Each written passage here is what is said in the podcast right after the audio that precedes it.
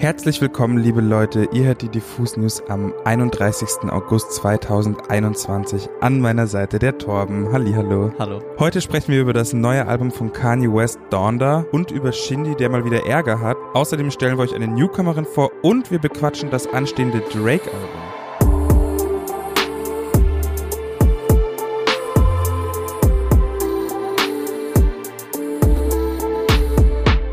Starte ich aber direkt mal mit dem großen Event des Wochenendes rein. Und zwar hat Kanye am Sonntag ganz spontan Donda veröffentlicht. Mit 27 Anspielstationen und einer Stunde 48 Minuten Spielzeit ist es mit Abstand das längste Album seiner Diskografie. Dementsprechend viel gibt es auch zu den Inhalten und Klängen von Donda zu erzählen. Kanye beweist mit dem Langspieler, dass sein Drang, den Status quo von Hip-Hop kompromisslos herauszufordern, immer noch tief in ihm verankert ist. Beispielsweise wäre da Kanyes strikte No-Curse-Word-Regel, die ja auch schon bei seinem letzten Album Jesus is King radikal durchgesetzt wurde.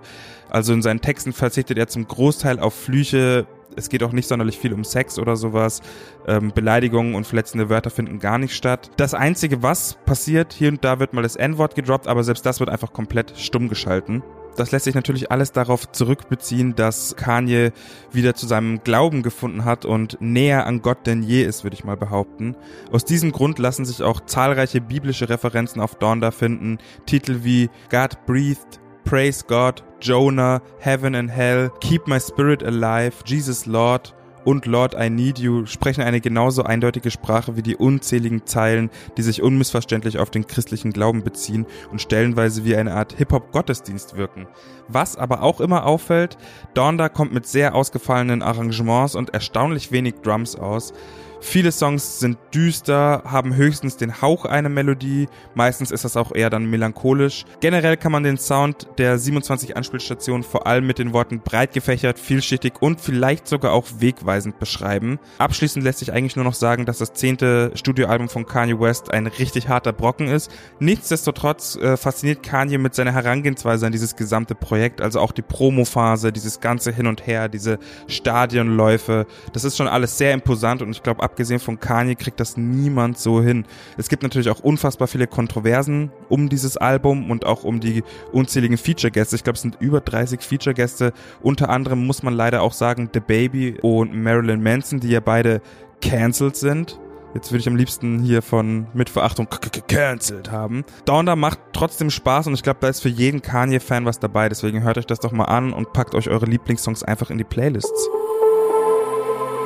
Wo wir schon bei Kanye sind, kann ich gleich mit Drake, seinem alten Feind, weitermachen. Die beiden hegen ja schon seit Jahren einen Streit. Zuletzt hat Kanye wohl, so sagt man, die Privatadresse von Drake im Internet geleakt. Ganz normal. Drake reagiert da jetzt scheinbar drauf, indem er einfach sein neues Album kommenden Freitag veröffentlicht. Certified Lover Boy wird das nämlich heißen. Das Album sollte bereits im Sommer 2020 kommen, wurde dann erst auf Januar dieses Jahres verschoben. Dann hat er gepostet, dass er eine kräftezehrende Knieoperation hatte. Es wurde nochmal auf den Sommer dieses Jahres verschoben und kommt jetzt am 3. September wohl raus. Die offizielle Albumankündigung kam dann jetzt gestern und hatte direkt wieder großes Meme-Potenzial, denn das ganze Internet spricht mittlerweile über das Album-Artwork von Certified Lover Boy. Auf weißem Grund sind nämlich zwölf Frauen-Emojis zu sehen, die allesamt schwanger sind. Für das Artwork zeichnet sich der britische Künstler Damien Hirst verantwortlich und es kursieren auch sehr viele Gerüchte darüber, dass sich Damien Hirst mit dieser Arbeit auf eine ältere seiner Skulpturen bezieht, und zwar The Virgin Mother aus dem Jahr 2005. Googelt das mal, da gibt's Bilder. Naja, ich bin sehr gespannt auf jeden Fall, was beim Drake-Album so passieren wird. Für mich ist es die Antwort auf das Kanye-Album. Das konnte Drake nicht so lange auf sich sitzen lassen und ich gehe fest davon aus, dass er das Album auch die ganze Zeit fertig hatte und einfach nur gewartet hat, wann Kanye droppt, damit er dann wieder eins oben draufsetzen kann. Klassischer Drake, der, ist, der Typ ist einfach petty. Ich habe ein kleines Follow-up zu Shindy und zwar wurde Im Schatten der Feigenbäume, also Shindys letzte Single, von allen Streaming-Plattformen genommen, weil Shindy für das Die Schöne und das Beast-Sample von Disney verklagt wurde. Das hat er am Wochenende gepostet. Ob und wie der Song wieder auftauchen könnte, wissen wir derzeit nicht, aber ich kann mir eigentlich nicht vorstellen, dass sich Shindy mit so einem Rückschlag einfach zufrieden gibt. Wenn man mal zurückdenkt, bei seinem letzten Album Drama musste er Affalterbach auch zwischenzeitlich zurücknehmen. Da gab es ja diesen ganzen Beef mit Shirin David, da gab es dann noch eine andere Version und so weiter. Und jetzt mit der ersten Single zum neuen Album auch schon wieder.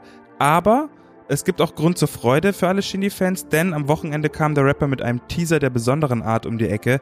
Er hat sich nämlich von seinem Sohn Nico dabei filmen lassen, wie er seinen neuen Song Mandarin im Auto pumpt. Ich meine, sein Sohn ist noch relativ jung, dementsprechend verwackelt ist das Video natürlich, aber trotzdem hat das alles so einen ganz super süßen Charme. Es ist auch so mit so typischer Camcorder-Ästhetik aufgenommen. Und wenn ich mir dann vorstelle, wie Shindy da mit seinem Kleinen chillt und ihm erklärt, was er so zu tun hat, so nach dem Motto, du drückst jetzt da drauf, dann geht Papa in das Auto, du folgst ihm und hältst einfach nur die Linse drauf, dann geht bei mir direkt das Herz auf. Ich freue mich auf jeden Fall auf Mandarinen und hoffe ein bisschen, dass Nico Schindler ein kleines Cameo in einem Video bekommt. Zum Schluss habe ich noch eine großartige neue Künstlerin dabei. Ihr Name ist Paula Hartmann und sie hat am Freitag ihre allererste Single Nie verliebt veröffentlicht. Wer eine Vorliebe für deutsche Filme und Serien hat, für den ist Paula wahrscheinlich kein unbekanntes Gesicht. Bereits mit sechs Jahren stand die Berlinerin für ihre erste Fernsehfilmrolle in Der Mustervater 2 vor der Kamera.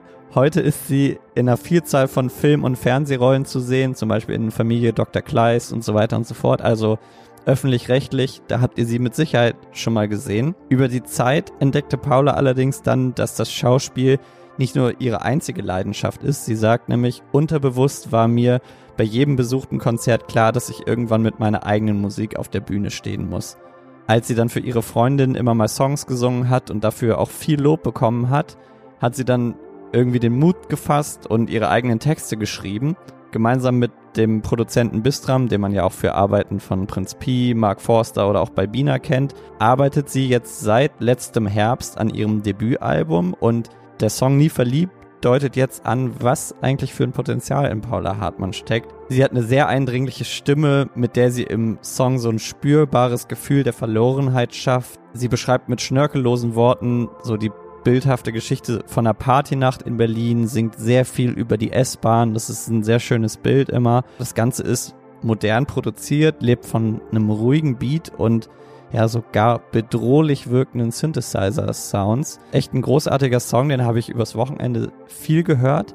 Ihr solltet das auch unbedingt mal machen. Paula Hartmann heißt sie, Nie verliebt heißt der Song. Checkt das mal auf Spotify aus, gibt auch ein schönes Video dazu. Das war's auch schon wieder mit den Diffus News. Wir hören uns am Freitag wieder. Ihr solltet euch unbedingt unsere aktuelle Titelstory mit Drangsal und Bill Kaulitz angucken. Bosse hat auch ein Interview bei uns gegeben. Das findet ihr alles auf unserem YouTube-Kanal. Und ja, wenn ihr es gemerkt habt, diese Diffus News haben ein neues Sounddesign. Vielen Dank an Parasomnia Productions an dieser Stelle. So nämlich. Bussi Bussi, bye bye.